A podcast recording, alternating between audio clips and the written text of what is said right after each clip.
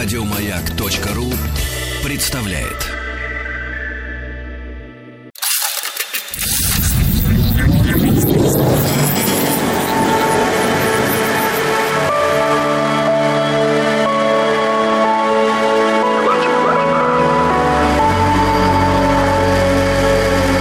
Стаховский лайф на маяке.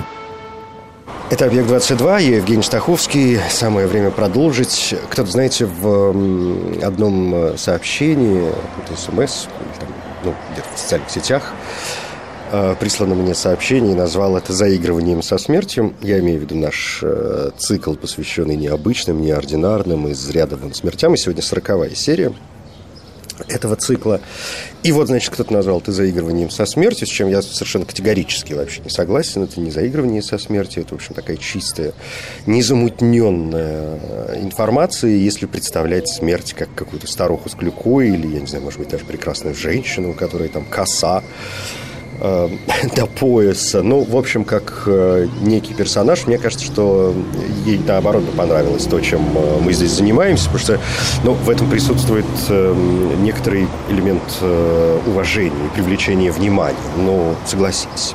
Ну, в общем, ладно, давайте сегодня как-то у меня есть несколько историй, связанных, в общем, с местами известными личностями, киноактеры, все такое прочее.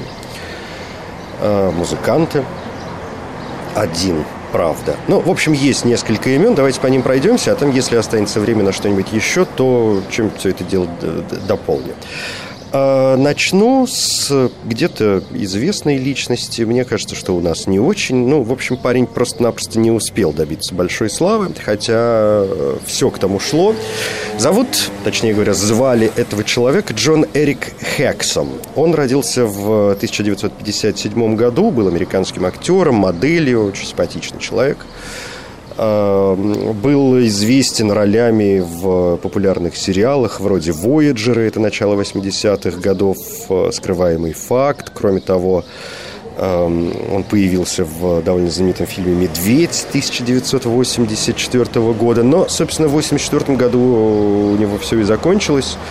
18 э, октября э, он скончался, трагически погиб на 27-м году жизни – на взлете буквально своей карьеры, погиб в результате несчастного случая. И вечером 12 октября 1984 года во время съемок седьмого эпизода телесериала «Скрываемый факт» персонаж Хексема должен был выстрелить из револьвера «Магнум» 44-го калибра – и во время перерывов между сценами в съемках актеру как-то было скучновато. Он играл с револьвером и в один момент, зная, что Магнум заряжен холостыми, приставил его себе к виску ради шутки, а затем спустил курок. Идиот, сейчас скажет кто-то из вас, и, в общем, наверное, будет прав. Раздался выстрел, и Хексом упал замертво, поскольку надо понимать, что холостые патроны покрыты металлической оболочкой. И это нужно для того, чтобы звук сам выстрела был звонким, звучным. А человеческие кости, как мы знаем, очень хрупкие. Человек вообще существо очень хрупкое. И в результате пуля разрушила часть черепа актера, вызвав обширное кровотечение. Через шесть дней у 26-летнего Хексома врачи констатировали смерть мозга. Его органы с согласия матери были отданы нуждающимся. Для этого тело актера было доставлено самолетом в Сан-Франциско для трансплантации. И там в клинике его сердце пересадили в тело умирающего 36-летнего мужчины из Лас-Вегаса. Почки и роговицы глаз также были переданы в дар. Одна роговица досталась 66-летнему мужчине, другая молодой девушке. Одну из почек пересадили тяжелобольному пятилетнему мальчику, другую 43-летней женщине, которая стояла в очереди целых 8 лет. Вот мы знаем даже такие подробности подробности. Э, кожу актера использовали для лечения трехлетнего мальчика с ожогами третьей степени. Э, и после э, проведенных операций тело Хексома было доставлено обратно в Лос-Анджелес. Актер был кремирован в крематории Гранд-Вью, это Калифорния. Там же состоялись и похороны. Его прах был развеян над Тихим океаном недалеко от э, Малибо. Смерть его была признана случайной. Его мать позже получила решение о внесудебном урегулировании от студии 20th Century Fox. Television, да, телевизионного подразделения, и Глен Ларсон Productions, производственной группы, которая работала над сериалом. Эпизод, над которым работал Хексом, был показан 3 ноября 1984 года, через две недели после его смерти. Сериал продолжили снимать, сообщив, что по ходу герой э, Хексома отправился на задание там некое, и потом оказался на этом задании убит, и все, больше не вернется. И в конце э, серии на экране появилась своеобразная эпитафия, когда звезда умирает, ее свет продолжает сиять по всей вселенной на протяжении тысячелетий. Джон Эрик Хексом умер в октябре этого года, но жизнь, к которой он прикоснулся, будет по-прежнему украшать его свет. Отныне и навсегда. Но вы сами наверняка догадались, чем это все дело можно продолжить. Я имею в виду, чем можно продолжить историю Джона Эрика Хексома, поскольку в какой-то мере и степени она напоминает то, что произошло с Брэндоном Ли. Наверняка вы знаете эту историю, но как необходимо, мне кажется, включить ее в этот цикл, поэтому некоторыми подробностями сегодня Обязательно поделюсь. Брэндон Ли, э, гонконгский американский актер. Он родился 1 февраля 1965 года, мастер боевых искусств, сын легендарного Брюса Ли. И Брэндон Ли, как вам известно, погиб на съемочной площадке, когда ему было всего 28 лет. Родился он э, в Окленде, штат Калифорния, в семье Брюса Ли и Линды Эмери – когда Брэндону было всего три месяца, его семья переехала в Лос-Анджелес. В 1971 году родители приняли решение уехать в Гонконг, и его мать э, Линда Эмери, или Линда Ли, э, напомню, имела англо-шведское вообще происхождение, а Брюс Ли был китайцем. А, детство Брэндон провел в Гонконге, выучив кантонский диалект и освоив искусство кунг-фу по системе своего отца, ну, то есть он занимался джит-кундо. Ходил в школу, в которой раньше обучался его отец. В школу ходить было трудно, поскольку Брюс Ли тогда был уже большой звездой, и быть сыном Брюса Ли было довольно сложно. И его с сестрой все время сопровождали телохранители, э, потому что опасались, что детей могут похитить. И когда отец умер, Брэндону было всего 8 лет. Мать увезла его и его сестру в Соединенные Штаты, где они сначала жили в Сиэтле, потом в Калифорнии. Актерская карьера Брэндона Ли началась довольно рано. Еще обучаясь в школе, он выступал на сценах небольших театров, а по окончании школы Брэндон Ли учился на актера в Бостонском колледже Эмерсона, хотя, как говорили, он был довольно замкнутым человеком. И затем Брэндон также стал брать уроки актерского мастерства в Нью-Йоркском институте Ли Страсберга. Дебютировав в театральных постановках на окраинах Нью-Йорка, Брэндон в 1985 году отправился на поиски удачи в Голливуд. И вначале в Голливуде его, конечно, приняли, но приняли как сына великого актера, великого Брюса Ли как это часто бывает, а не как э, самостоятельную личность, но, собственно, глупо было бы ожидать с такой-то биографией, с таким-то происхождением, точнее. И поэтому после нескольких неудачных попыток э, в таких фильмах, как «Криминальный убийца» 1985 года или «Кунг-фу киноверсия», это уже 86 год, Брэндон принимает решение уехать в Китай. И там он получает свою первую главную роль в фильме «Подставленный» 1986 год. И, ну, как-то более-менее все прошло удачно. Но после этого он решит, решает с новыми силами, да, воодушев, с воодушевлением снова отправиться в Голливуд, где эм, получает на этот раз роль в сериале CBS Summer Playhouse, в котором он э, сыграл, правда, только в одной серии под названием «Кунг-фу. Следующее поколение». Э, которая была пародией на фильм «Кунг-фу» киноверсия. Затем у него была роль в сериале «О'Хара». Летом 88-го он отправляется в Южную Африку, чтобы сняться в англо-немецком фильме «Лазерная миссия». Ну, в общем, сами понимаете, карьера не складывается по большому счету. Он расстраивается страшно, у него начинается депрессия. Э, Биджи Дэвис помогает э, справиться с этим заболеванием, предлагая Брэндону сыграть главную роль в своем новом фильме под названием «Операция Лазер». Это уже 1990 год. Фильм э, не стал, в общем, популярным, но о Брэндоне, по крайней мере, заговорили. Да, он привлек к себе большее внимание. И, и потом случается все-таки прорыв. Прорывом в большом кино стала для него роль в боевике «Разборка в маленьком Токио», в котором он снялся вместе с Дольфом Лундгреном. Я думаю, что вы прекрасно помните этот фильм. И эм, он начал приобретать, по большому счету, после этой картины такой звездный статус, который э, должна была закрепить работа в фильме «Ворон». А, это мрачная готическая атмосфера, экранизация комиксов, темы чести и возмездия, в общем, все, как мы любим. Съемки фильма начались 1 февраля 1993 года в Уилмингтоне. И в этот же день Брэндону исполнилось 28 лет. 31 марта в 0 часов 30 минут при съемке одной из финальных сцен, где в главного героя стреляют из пистолета, Брэндон оказался ранен в живот – Стрелял из револьвера 44-го калибра актер Майкл Масси, который играл одного из злодеев. Застрявшая в стволе заглушка не была замечена членами съемочной группы и вылетела при выстреле холостым патроном. В результате Подобно пуле, она пробила живот Брэндона Ли и застряла в позвоночнике, вызвав обширное кровоизлияние. Спустя 12 часов он скончался в больнице в Уилмингтоне, Северная Каролина. Врачи констатировали смерть Брэндона Ли 31 марта 1993 года в 13 часов 3 минуты от непрекращающегося кровоизлияния. Смерть.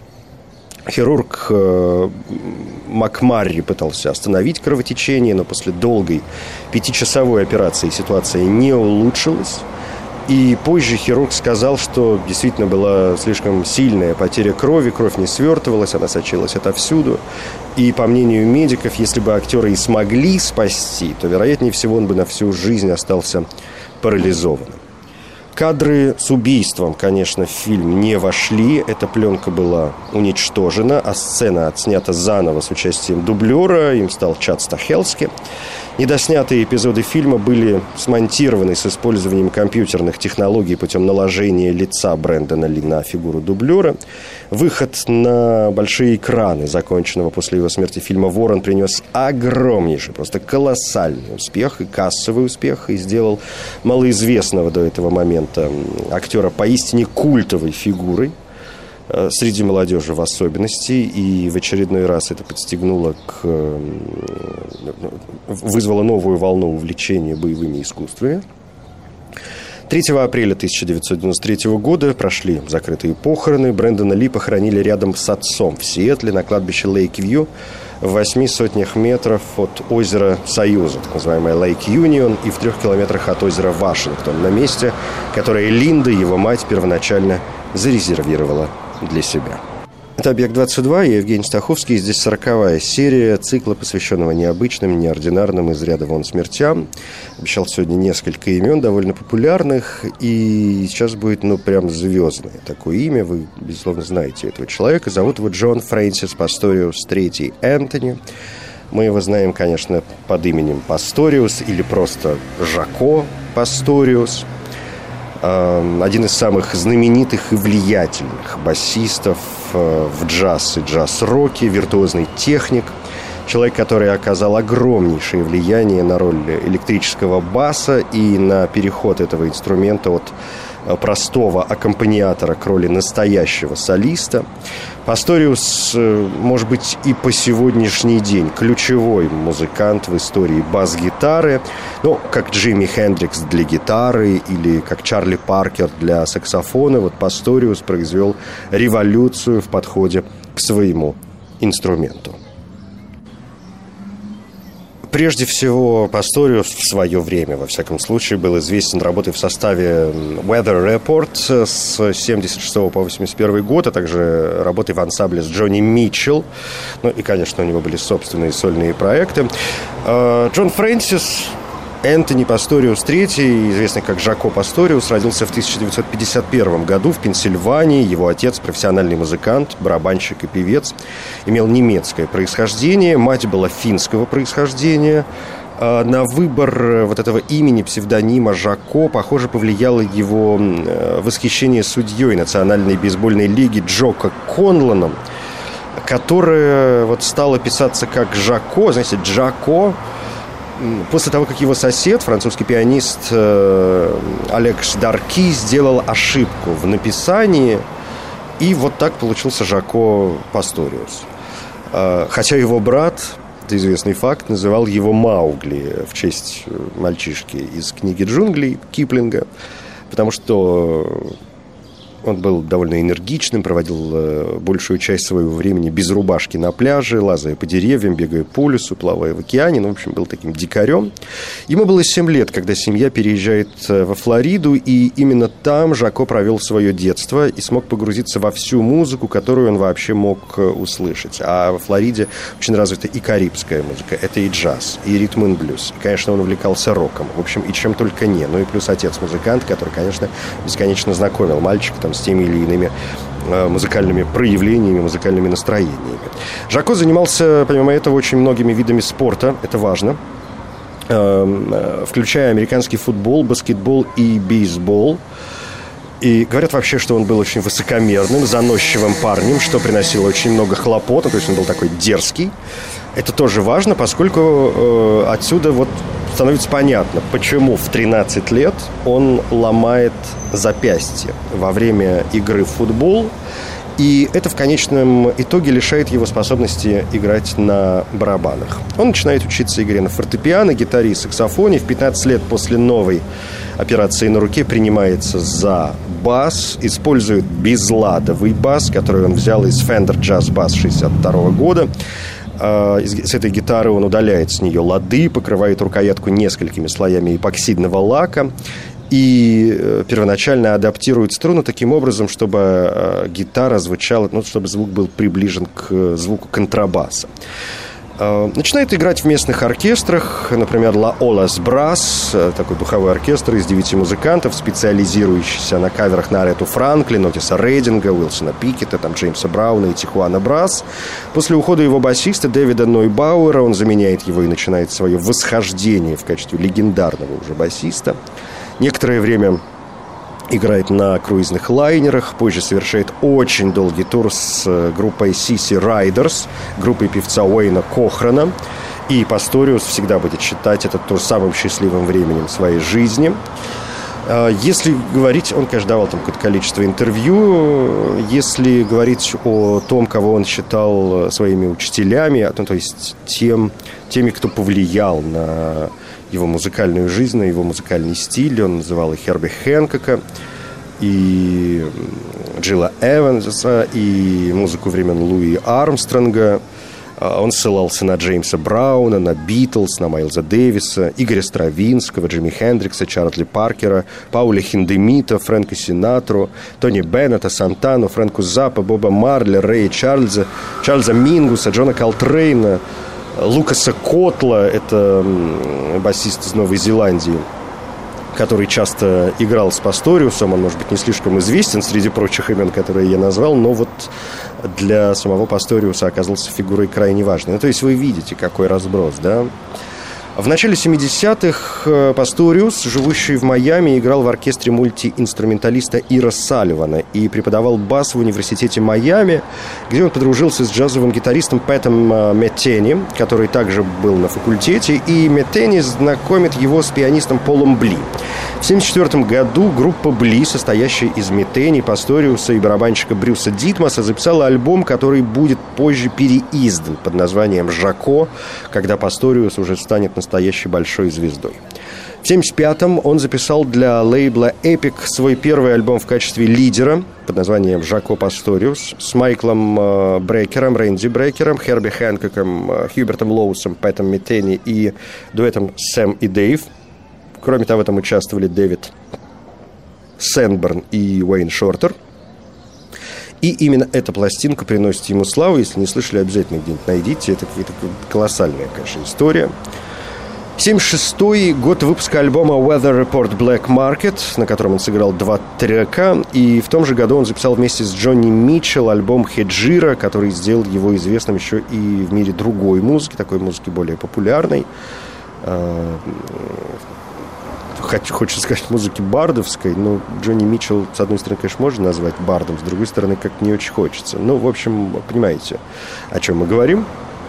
Э, в 1976 году он присоединился вот к джаз-группе, джаз-рок группе Weather Report, в которой оставался до 1982 года, и с приходом Пасториуса эта группа получила всемирный успех далеко за пределами небольшого круга любителей джаза, но э, было бы скучновато, если бы все было так гладко. На рубеже 70-х, 80-х годов начинается самое интересное. Э, Пасториус ведет себя все более и более странно, во время работы в Weather Report он начинает злоупотреблять алкоголем и наркотиками, что усугубляет и без того уже существующие у него эмоциональные проблемы, психические э, проблемы и приводит к непредсказуемому совершенно поведению. Э, он начинает страдать биполярным расстройством, где, как вы знаете, чередуются фазы эйфории и фазы депрессии – с злоупотреблением наркотиками и алкоголем приводит к катастрофическим выступлениям. Например, знаменитый концерт в Гаване с Джоном Маклафлином и Тони Уильямсом в 1979 году. Это была катастрофа. Э, он отменяет концерты, ссорится с музыкантами и руководителями звукозаписывающей компании. В 1981 году он записывает последний альбом Weather Report, который выйдет в 1982 году. И Warner Brothers э, подписали Пасториуса на выгодный контракт еще в конце 70-х. Э, контракт, основанный на его новаторском мастерстве, его звездном уже статусе. И надеялись, что вот все это приведет к крупным продажам.